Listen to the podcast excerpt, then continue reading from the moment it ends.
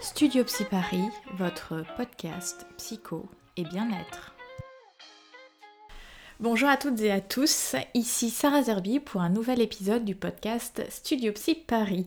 J'espère que vous allez bien, que vous avez passé un bon réveillon de la Saint-Sylvestre, bien que cette année se soit organisée très différemment. Pour le podcast du jour, j'ai une question à vous poser. Est-ce que vous faites partie des personnes qui prennent des résolutions à partir du 1er janvier? Ou bien trouvez-vous ça désuet ou hors sujet? Pourquoi c'est souvent au 1er janvier ou à la rentrée de septembre euh, qu'on essaye d'initier un changement?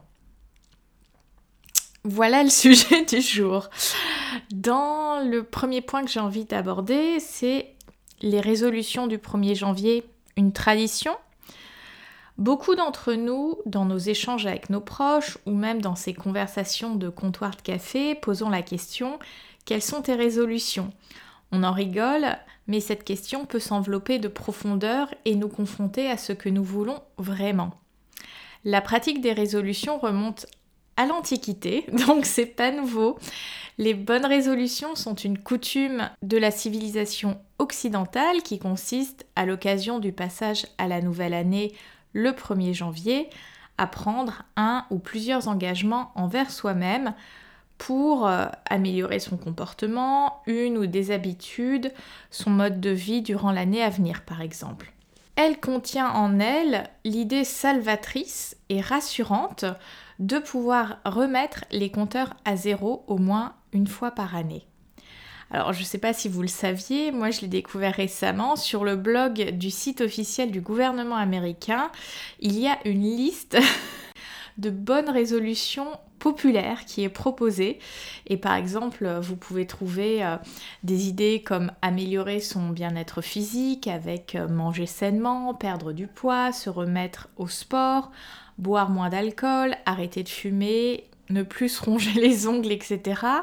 Il y a aussi des suggestions sur son bien-être mental, donc euh, penser de manière plus positive, rire plus souvent, profiter de la vie, avoir une euh, réduire son stress, etc.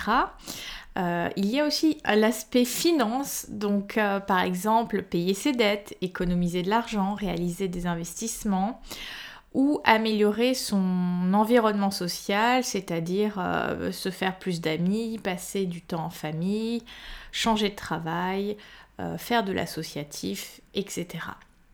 Donc peut-être que parmi cette liste, il y a des choses qui vous parlent.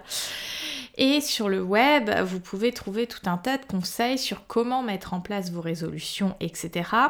Alors néanmoins, j'ai pas envie de casser l'ambiance, mais en 2007, il y a eu une, étude menée par euh, Richard Wiseman de l'université de Bristol. Euh, donc c'est un monsieur qui est euh, notamment psychologue qui a impliqué donc 3000 personnes et cette étude a montré que 88% des résolutions de la nouvelle année échouaient. Alors concernant le taux de succès, il serait améliorer lorsque les résolutions sont rendues publiques et qu'elles obtiennent le soutien des amis. Donc par exemple, au sein de son groupe d'amis, de dire ah bah voilà, je m'engage à ça ou est-ce que tu veux faire du sport avec moi?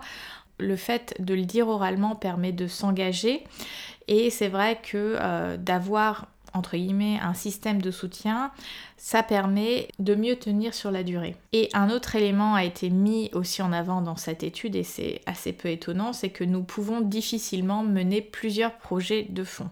Alors, si je devais paraphraser euh, William Shakespeare, prendre ou ne pas prendre des résolutions, telle est la question. La question des résolutions et de tout changement est souvent une question de timing et c'est ce que j'ai envie d'aborder maintenant.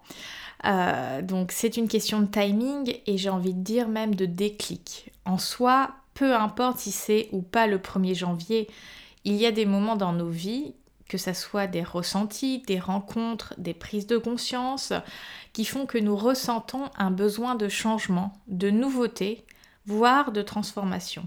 C'est comme s'il y avait une force interne qui nous poussait, nous embarquait dans un mouvement qui parfois semble nous dépasser. Généralement, ce sont des moments où nous nous disons ⁇ Cela ne peut plus durer ainsi, je ne me sens pas à ma place, ce n'est pas moi, etc. Ce sont ces moments-là qui sont généralement les origines d'une prise de décision en vue de résoudre une ou des situations. D'ailleurs, le mot résolution signifie entre autres le relâchement total d'une tension, la solution face à un problème.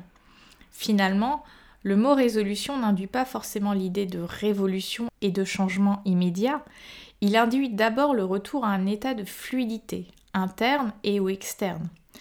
Et c'est en cela où le timing pour faire face à ceux ou ces conflits qui nous habitent est la condition sine qua non à la transformation. Pourquoi plus de 80% des résolutions du 1er janvier ne tiennent pas? Tout simplement parce qu'elles ne s'inscrivent pas dans une temporalité psychique propre à chacun et à chacune.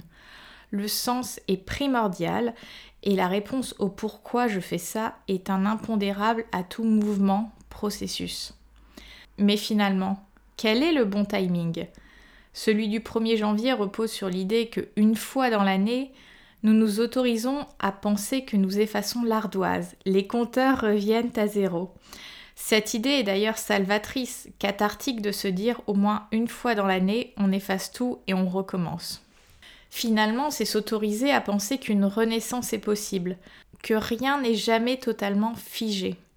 Il suffit d'une nouvelle aube, ce 1er janvier, le lundi de la semaine prochaine, la rentrée scolaire, pour balayer nos mauvaises habitudes entre guillemets. Pour conclure sur cette idée de timing, justement, on entend ou on se dit de nous à nous, je démarre lundi ou telle chose fera partie de mes résolutions. La question que j'ai envie de vous poser, c'est pourquoi attendre lundi prochain ou le 1er janvier? Pourquoi le changement ne s'initie pas au moment où nous le caressons dans nos pensées? À vous de trouver la réponse à cette question. Par celle-ci, par cette question, j'ai envie de mettre en perspective cette opportunité que nous avons chaque jour. Pourquoi attendre lundi prochain alors que demain, le soleil se lève sur un nouveau jour? Au-delà de la question du timing se pose la question de l'introspection. En effet, si on reste sur cette question de résolution du premier de l'an, qu'importe leur durée, leur mérite est de nous offrir cet espace de questionnement.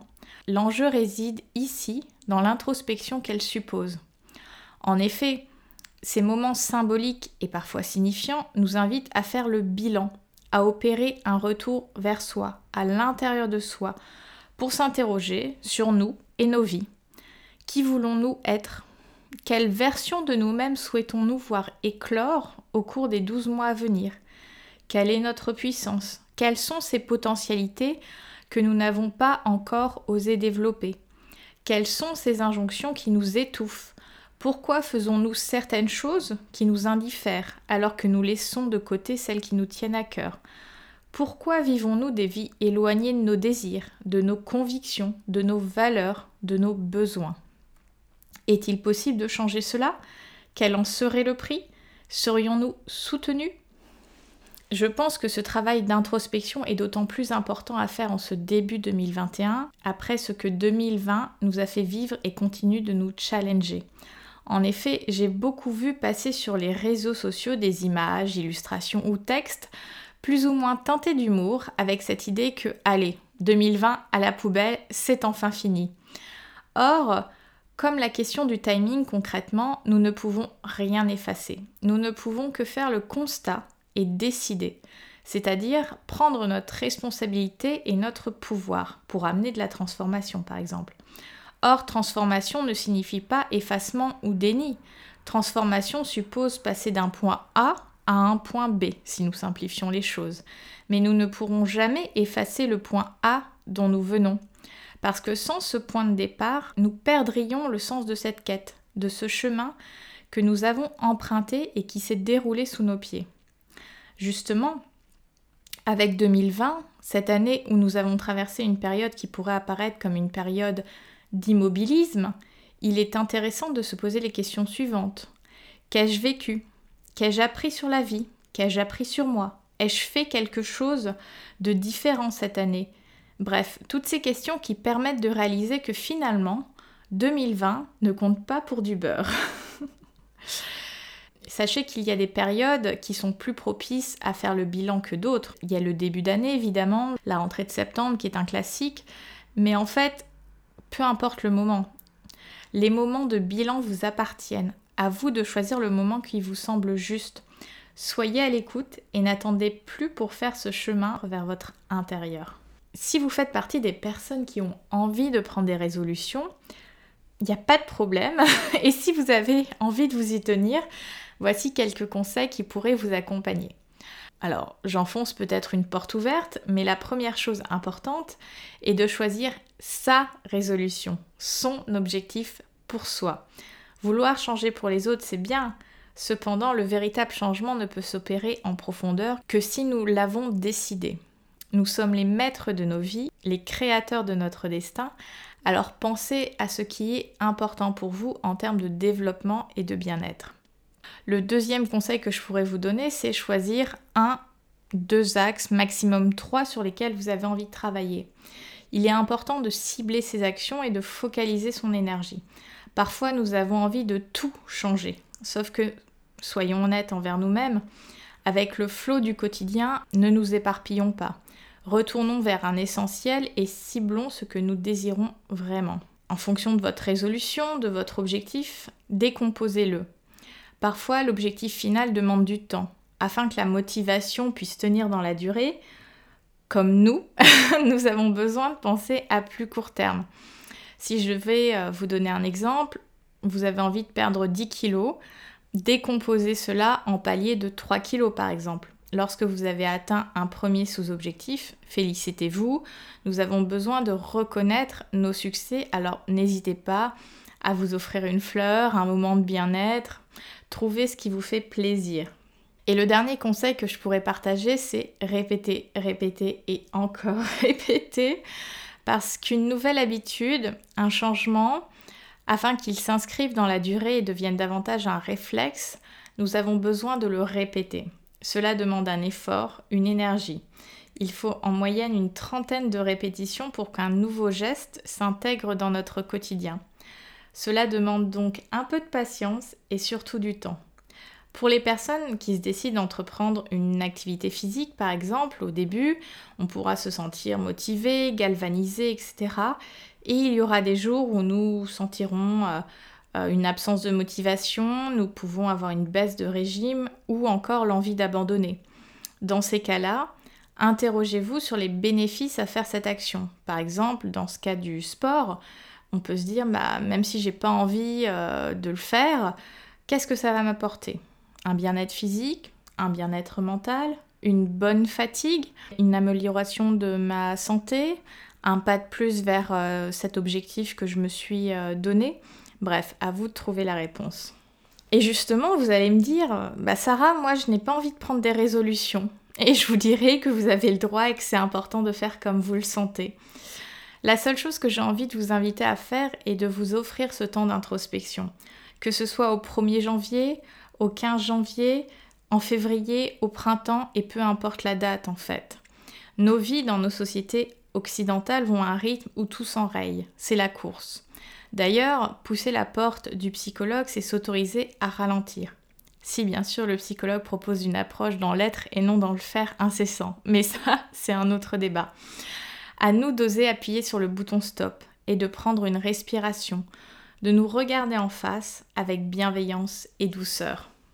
L'introspection n'est pas là pour se flageller de tu as fait ou tu n'as pas fait telle et telle chose. Pour moi, cela représente plutôt un scan de nous-mêmes, c'est finalement avoir conscience de l'endroit où l'on est et de nous poser la question, suis-je en phase avec moi-même? Est-ce que cette place est juste pour moi? Ce qui, je pense, devrait nous motiver est ce désir d'être au plus près de son essence, de son être. D'ailleurs, vous l'avez sans doute vu dans un entourage plus ou moins proche avec la pandémie, il y a eu des personnes qui ont opéré des tournants majeurs dans leur vie, qui se sont rendus compte que vivre en ville ne leur convenait pas et ont déménagé, euh, que leur boulot n'était pas le travail qu'ils avaient envie de faire et ont euh, décidé de changer d'un coup, etc. Cette année est venue mettre en lumière certaines zones qui étaient comme oubliées ou dans l'ombre. Alors, osons l'introspection, osons allumer la lumière à l'intérieur de nous, osons nous regarder. Apprenons à nous connaître, à nous familiariser, à être en confort avec nous-mêmes. Si nous ne sommes pas à l'aise avec nous-mêmes, comment pourrons-nous l'être avec les autres, que ce soit un entourage proche ou moins proche? Bref, selon moi, il n'y a pas de bon ou mauvais moment pour initier ce mouvement d'introspection et le processus de changement lorsque nous le désirons. Généralement, le moment qui vous appelle est le moment qui est le plus juste pour vous. Il n'est pas nécessaire d'attendre l'heure suivante, la semaine suivante, le mois prochain ou janvier pour entamer le changement. Pour terminer cet épisode, j'ai envie de vous partager quelques mots que j'ai écrits euh, sur une autre plateforme et sur mes réseaux sociaux notamment.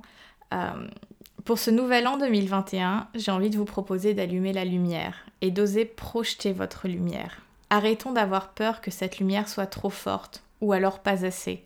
Enveloppez-vous de la chaleur de cette lumière qui fait que vous êtes vous et laissez votre spécificité briller de mille feux. Amusez-vous à refléter sous toutes les coutures la personne que vous incarnez. Dansez sous ces rayons du matin au soir. Je vous souhaite d'être à l'écoute de votre cœur afin de réaliser tous vos rêves les plus lumineux. Belle année 2021. Je vais en rester là sur ces mots. N'hésitez pas à partager vos expériences, que ce soit en commentaire sur les réseaux sociaux ou euh, en commentaire de, cet épisode. Euh, n'oubliez pas, si vous avez envie d'être tenu au courant des prochaines émissions, de vous abonner au podcast Studio Psy Paris et évidemment, je vous retrouve entre-temps sur Facebook et Instagram. Je vous souhaite un excellent dimanche et je vous dis à très bientôt